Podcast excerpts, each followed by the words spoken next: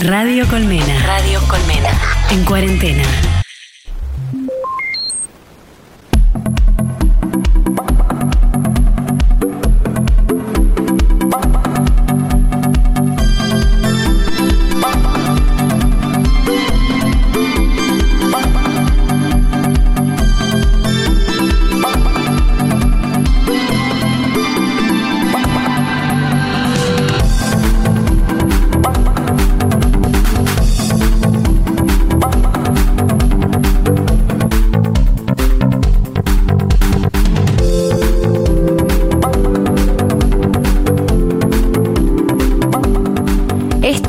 Mal Viaje en Radio Colmena.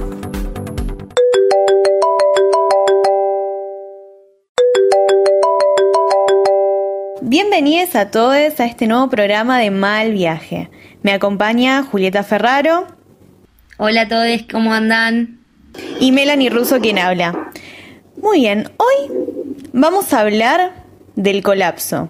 Del colapso que tal vez estamos atravesando como sociedad, del colapso que está sufriendo la economía, pero también del colapso que estamos sufriendo nosotros mismos, ¿no? Como sujetos individuales. En estos momentos en donde se está priorizando la salud física, por la pandemia claramente, me parece aún más importante hablar sobre la salud mental. Y más acá en el AMBA, que estamos hace tres meses encerrados y esto tiene para largo, no sé cuánto tiempo más vamos a estar en esta situación. Y para hablar sobre este tema, hoy nos acompaña la licenciada Julieta Mayor. Ella pertenece a la red de psicólogos feministas que conciben a la salud mental de manera integral. Julieta, ¿querés comentar un poco de la red de psicólogos feministas? ¿Cómo se están manejando en este contexto de pandemia? Contarnos un poco de vos, a qué corriente perteneces, cómo preferís eh, ejercer las terapias. Hola, hola a todos. Gracias, gracias por el espacio. Eh, bueno, sí, soy miembro de la red de psicólogos feministas, que es una asociación civil que surge ya hace cuatro años. Ahora, hace poquito cumplimos cuatro años. Eh, un poco con la necesidad de poder abordar la salud mental desde una perspectiva que no sea moralizante, que no sea patologizante y donde puedan ser oídas todas las identidades eh, que así lo deseen, ¿no? que necesiten encontrar espacios seguros para poder trabajar aspectos que, se le dificultan de, su personalidad o, cosas que, que, van ocurriendo a lo largo de la vida. ¿no? Yo por mi parte soy psicóloga, egresada de la UBA y trabajo desde el marco teórico de psicoanálisis con perspectiva de género. Es decir, que bueno, a todo lo que, lo que ocurre se le aplica una lectura que tiene que ver justamente con esto, con poder desarmar categorías que están constituidas desde un marco heterosis patriarcal. Ah, está bueno porque yo creo que para entender a un sujeto, justamente, les psicólogos, que analizan y tratan de entender la mente de, las personas, entender también la sociedad todo el tiempo, que cómo va cambiando, en dónde está ese sujeto, es fundamental. Y también ser consciente de las opresiones tal vez que, que sufre la persona, estando en un colectivo o en otro, atravesando distintos activismos, es muy importante entender eso. Te queríamos preguntar eh, cómo se están manejando la red de psicólogos feministas en este contexto de, pandemia, cómo están manejando las terapias. Bueno, eh, un poco también respetando la normativa que, hay a nivel nacional, pero sobre todo acá en Cava, retomamos y continuamos la atención psicológica, pero por modalidades tales como videollamada, como llamada telefónica, eh, inclusive, dado como un poco esto que vos nombrabas del colapso de la salud mental, se generó un espacio de consulta espontánea que, eh, bueno, después lo pueden encontrar en las redes de la red. Eh, para aquellas personas que necesiten contención de forma urgente, bueno, hay un espacio que es de forma gratuita, es de única vez, pero bueno, todos aquellos tratamientos que ya estaban en curso se continuaron por videollamada, por llamada y se sigue recibiendo como consultas, personas que desean iniciar tratamiento, lo cual también es complejo porque no todo el mundo puede disponer de un espacio de privacidad para tener su terapia, eh, no todo el mundo tiene la tecnología de la misma forma disponible, entonces bueno, es un desafío, ¿no? Poder cuadrar horarios, posibilidades, encontrar formas de justamente poder encontrarse en este contexto. Claro, y además de tener que adaptarse obviamente a esta nueva situación de cómo enfrentar justamente este tipo de tratamientos hacia la distancia, también hay como cosas que creo que la mayoría tenemos en común de conflictos que nos están pasando eh, en la actualidad, o sea, ciertas cosas que eh, la mayoría tenemos en la cabeza, ¿no? Esto de, qué sé yo, cómo percibir ingresos, o me quedé sin trabajo, o no sé, me siento solo, o estoy frustrado. Bueno, pero más allá de eso, eh, me gustaría preguntarte qué cosas vos tal vez notaste como en común en, todo este, en este tiempo de pandemia, de cosas que compartamos o cuestiones que tenemos en, la cabeza, ¿no? Mira, creo que un común denominador es cómo se acentuaron eh, en aquellas personas que, tienen vínculos eh, heterosexuales, en aquellas personas cis, sobre todo que tienen vínculos heterosexuales, cómo se acentúa aún más la distribución desigual de las tareas domésticas, ¿no? Ni hablar de aquellas personas que, tienen hijes eh, y cómo esto empezó a generar todavía más malestar, ¿no? Al permanecer todos en el mismo lugar, conviviendo todo el tiempo, esto fue una pregunta también que, que muchas personas se hicieron. Bueno, ¿cómo lograr un poco de distribución más igualitaria? También eh, esto que decías del, trabajo, de nuevos paradigmas laborales, la división entre lo público, que era el trabajo antes afuera de la casa, y lo privado, ¿no? que ahora ya no es tan clara, todo ocurre en el mismo lugar. Eh, mucho sentimiento también de, de, embotamiento, de esto de, bueno, no encuentro un momento para parar, ¿no? Siento que todo el tiempo estoy trabajando y que trabajo más que cuando iba a una oficina o cuando iba al negocio donde trabajaba o donde fuese. Eh, y eso es un desafío, poder acompañar esos procesos de corte que son saludables y que son necesarios para poder eh, justamente poder resguardar la salud mental. Porque si no es como todo un continuo donde no hay una división clara del tiempo. Y la percepción del tiempo, justamente también, esto de que pasa muy lento y de golpe es rápido. Eso genera mucha angustia. Sí, a nosotras nos estuvo pasando eso estuvimos como bastante angustiadas este, este, estos últimos tiempos, más que nada, porque ya hace tres meses que estamos encerradas. Eh, el tema de que por ahí tenemos mucho más trabajo, porque ya sea dentro de la casa o si tenés la posibilidad de seguir trabajando porque perteneces al rubro de, de lo que es comida, como es Juli. Juli tiene una panadería, un negocio familiar. Eh, estuvimos, sí, realmente colapsadas, este, porque es mucho más trabajo y se confunden los tiempos, no tenés un tiempo para distender como teníamos antes, de que, bueno, tengo mucho laburo, bueno, me voy a tomar una birra con mis amigues para distender un poco. Y esa posibilidad ahora tampoco la tenés. Eh, los tiempos se confunden, es lo mismo el mediodía, la noche, es todo muy extraño, sí. Todos los días son iguales. O sea, yo siento eso, como que todos los días son lo mismo. Esa es mi catarsis eh, ahora en este momento, como que no, no logro, viste, diferenciar o tener un momento para, para uno mismo, viste, o sí, es complicado toda esa situación. Y ahora hablando justamente de todo esto que vos nombrabas, de estas cuestiones que, compartimos como en común la mayoría, eh, ¿qué tipo de consejo podrías dar desde tu rol, obviamente, de psicóloga para justamente enfrentar esta situación? Eh, a ver, es complicado también pensarlo general, pero bueno, vamos a intentarlo para que pueda servirle a quien esté escuchando. Me parece que lo importante es, ya sea que uno tenga un espacio de terapia o no, que tenga la posibilidad de denunciar estos malestares, siempre y cuando también no estemos hablando de situaciones de vulnerabilidad y violencia, donde ocurran, donde obviamente lo recomendable nunca es eh, confrontar, sobre todo porque además la casa es segura cuando uno no, no, recibe violencia dentro de su casa. Entonces esos son casos como completamente distintos, pero sí eh, poder verbalizarlo, ¿no? Hablar de esto, hablar de lo que pasa, no, no negarlo, porque termina saliendo por algún lado. Es como una olla que uno la tapa, la tapa, la tapa, hasta que en algún momento explota. Y también me parece que ahí eh, estaba pensando en esto que, me preguntaban de que yo había registrado, y hay un imperativo muy grande de que, bueno, como estás en tu casa tenés que estar bien, ¿no? Bueno, ¿de qué te estás quejando? Si estás en tu casa. Y es cierto, hay que tener conciencia de los privilegios que tenemos, pero también es cierto que, ¿por qué no, no tendríamos que estar angustiados? Si por otra parte estamos bajo amenaza de que afuera hay un virus y que también es peligroso salir. Entonces, eh, negar la angustia o, no, no poder socializarla es otro problema que se suma. Y toda esta cuestión que había empezado al inicio, ahora se calmó un poco, pero cuando fue recién el aislamiento, este imperativo de que había que hacer cosas productivas, ¿no? Hay que cocinar, hay que limpiar, hay que pintar la casa, además trabajar.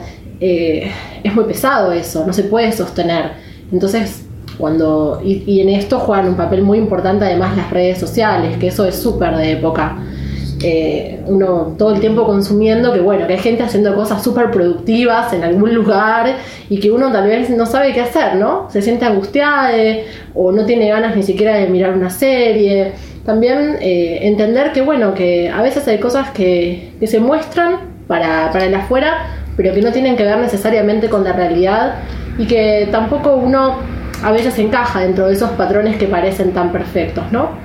Sí, no se puede con todo, son como muchas exigencias y por más de que estés adentro de tu casa, a veces adentro de tu casa también estás deprimido, porque por ahí, no sé, no tenés ganas de levantarte, el hecho de estar acostado en la cama también te deprime, por más de que, no sé, estés descansando, son como muchos factores y muchas exigencias aún dentro de la casa, y más como decís, con esta sociedad tan contemporánea, tan de las redes sociales, que es como que vemos el Instagram y es todo felicidad, todo productividad, y es como que eso te, te afecta, porque es como, bueno, ¿y yo qué estoy haciendo? Todo el tiempo, ¿yo qué estoy haciendo? O sea, estas personas están haciendo esto, ¿y yo qué estoy haciendo?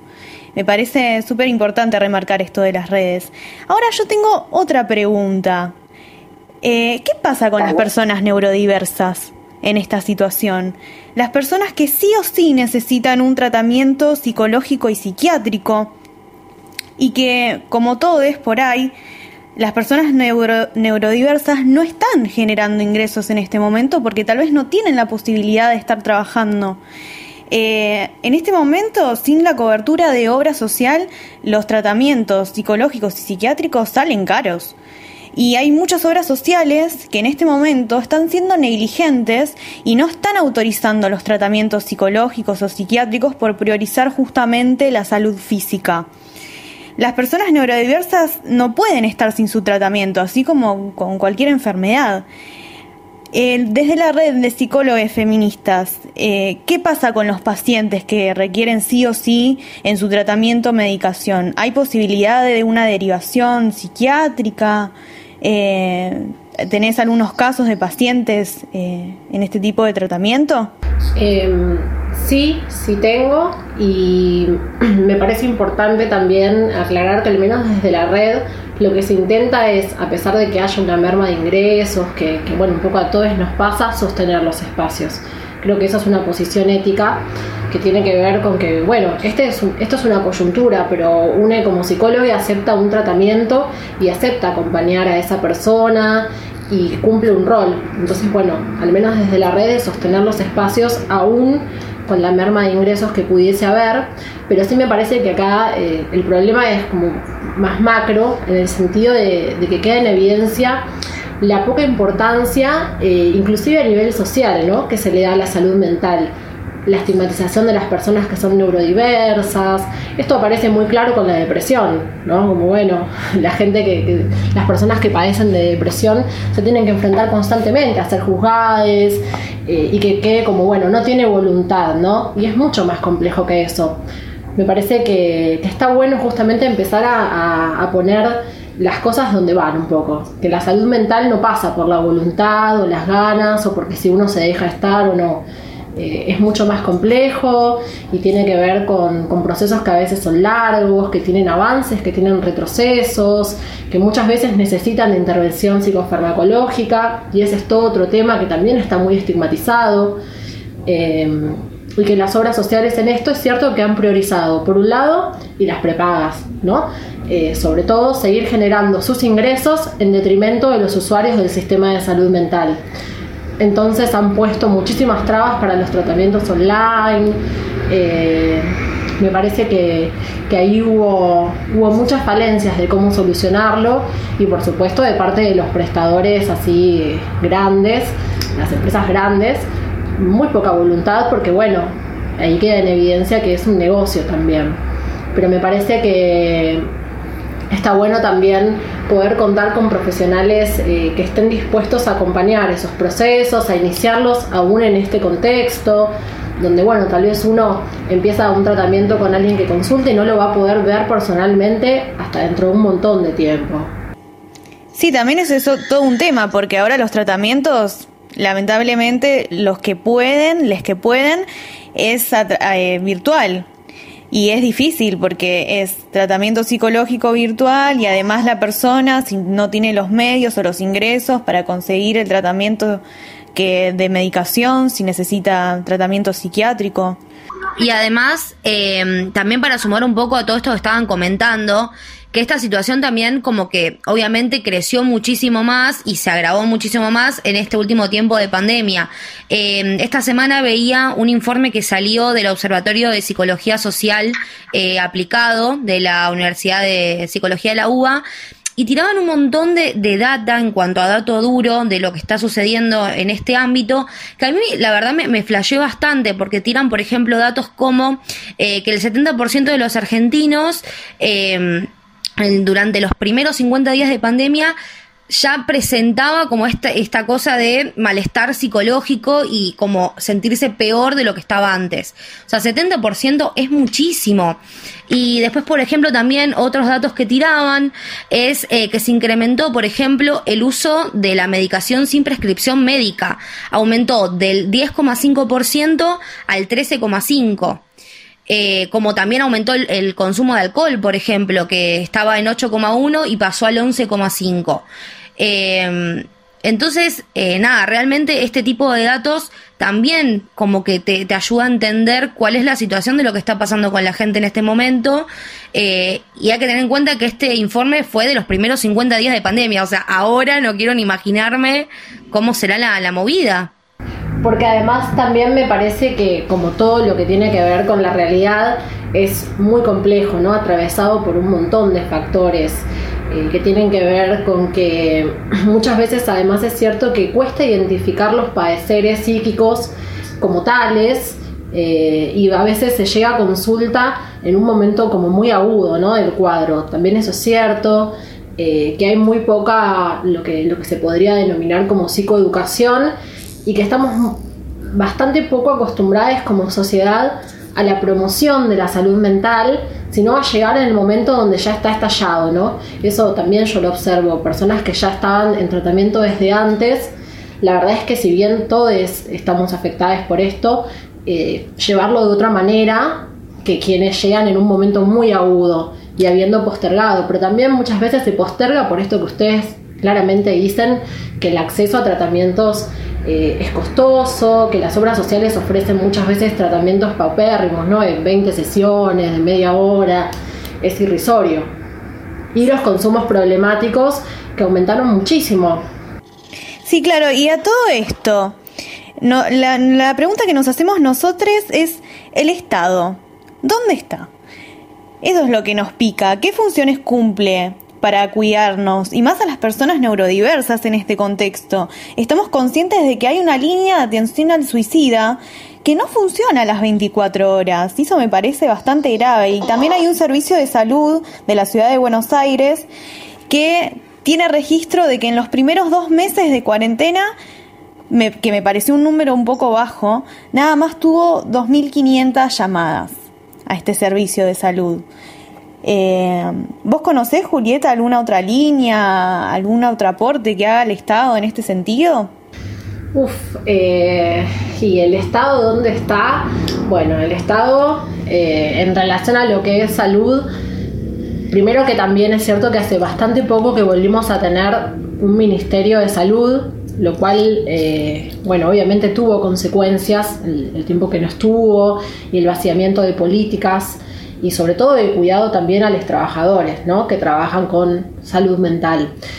En un momento se había como cesado un poco la atención psicológica y ahora eh, los intercambios que estuve teniendo con colegas tienen que ver con que, bueno, se reactivó un poco también dentro de los hospitales, eh, pero no la atención presencial, siempre, ¿no? Como con otros medios, por teléfono, eh, los SIM volvieron a funcionar, los centros integrales de la mujer, la línea 144, por ejemplo, está absolutamente eh, colapsada, primero porque además estaban con condiciones laborales muy precarias y, y porque además, bueno, después se fueron enfermando trabajadores, entonces tuvieron que ser reemplazadas y no se consigue siempre tan fácil esos reemplazos porque las condiciones muchas veces no son buenas me parece que, hay ahí algo que, pensar en torno, bueno, a qué tipo de políticas públicas para que verdaderamente sea bastante más generalizado el acceso a la salud mental y que no sea solamente una cuestión que pueda quedar librada a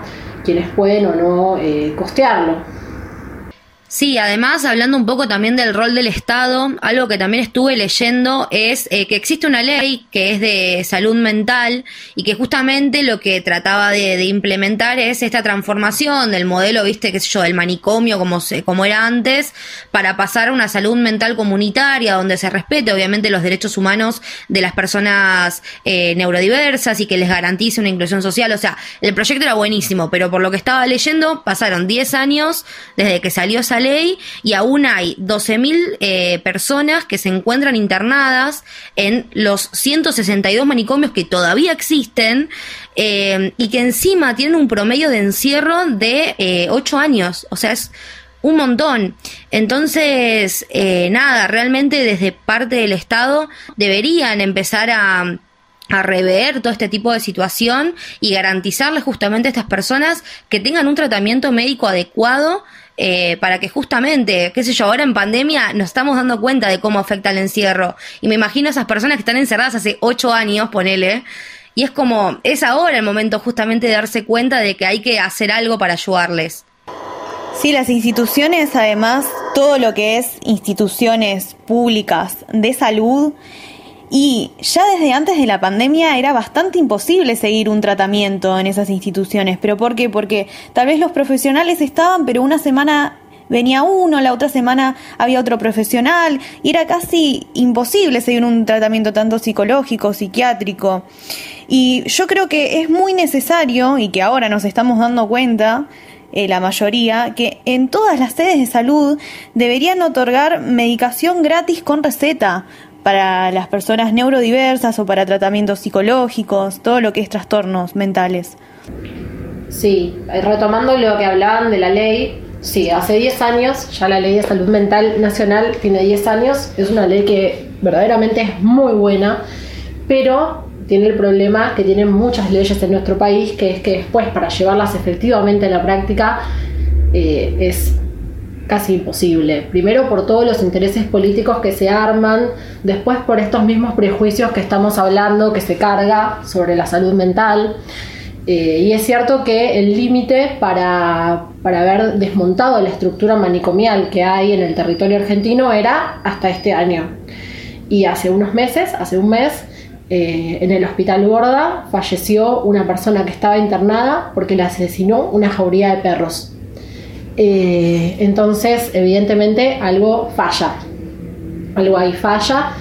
Y no es la primera, sí, no es la primera embestida que hay contra, contra el Borda, contra todos esos centros, y queda siempre en evidencia la, poca voluntad que hay de poder armar otros espacios alternativos. Las experiencias que, bueno, que un poco son inspiradas en, Italia, ¿no? el modelo desmanicomializador de Italia, que se han replicado acá en Argentina, en el sur, funcionan muy bien, tienen otro paradigma de salud mental, pero bueno, evidentemente en la ciudad eso no, no ha habido intenciones de replicarlo eh, y se ha preferido cronificar a las personas internadas, lo cual hace que después sea muy difícil poder volver a transitar por la sociedad. Eh, es muy complejo, es muy complejo. Y sí, el acceso a la medicación, las medicaciones psiquiátricas son muy costosas, eh, pero muy costosas, porque además las que son de mejor generación todavía son más costosas, se complicó mucho el tema de las recetas, la verdad es que no, no, no se pudo dar una respuesta con el tiempo que hubiera sido deseable, me parece. Eh, sobre todo porque uno no puede estar ni un día sin medicación psicofarmacológica. No, no es algo que uno dice, bueno, hoy lo tomo, hoy no. Eh, es muy complejo. Tal cual, aparte nada, en este momento donde todo es aún más agravado por estar encerrado, eh, es como mucho más urgente el hecho de que puedan acceder a ese tipo de medicación y que justamente desde el Estado les brinden, eh, porque es un derecho, es un derecho de poder acceder a la salud eh, y poder tener las herramientas para no llegar a un extremo. O sea, me parece que, que ahí sí el Estado tiene que hacer una revisión y no dejar de lado justamente la salud mental en este, en este momento. Claro, y como decía, que es sumamente necesario que en todas las sedes de salud públicas eh, empiecen a otorgar medicación gratis con receta porque no, no da para más esta situación.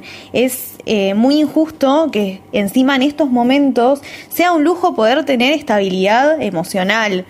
Eso me parece bastante grave y que nada, tenemos que activar, tenemos que activar como sociedad, em, empezar a pensar estos temas, porque la salud mental es igual de importante que la salud física. No, bueno, nuevamente agradecerles este espacio y invitarles a que se acerquen a, las redes de la red de psicólogos feministas, tanto en Instagram, para poder realizar las consultas que necesiten, recibir la orientación que, que puedan requerir. Eh, no, no dejen de consultar, es importante cuidar la salud mental y poder pedir ayuda cuando registramos que algo nos está pasando, no, no, no es oírnos, porque mm, me parece que cualquier señal, por más pequeña que sea, es para prestar la atención. Eh, y bueno, ahí estaremos para lo que podamos acompañar, orientar, eh, hacerlo con, con muchísimo gusto y bueno, nada más agradecerles de nuevo. No, te agradecemos a vos, Julieta, por el trabajo que haces y por la información que nos, que nos diste hoy. Y también invitamos a que cualquier persona que esté escuchando esto y esté pasando por una situación eh, de lo que estuvimos hablando hoy, que se comunique con, con, con ellas, que les van a poder eh, dar una mano. Y también si conocen a alguien que necesita ayuda, también... Eh, acá tienen todas las redes que las vamos a estar compartiendo también en nuestras redes que son Malviaje Oficial en Instagram eh, para que ahí también puedan encontrar a la red de, de psicólogas feministas y básicamente puedan nada charlar con alguien. Esto fue Mal Viaje y nos vemos en el próximo episodio. Chau chau.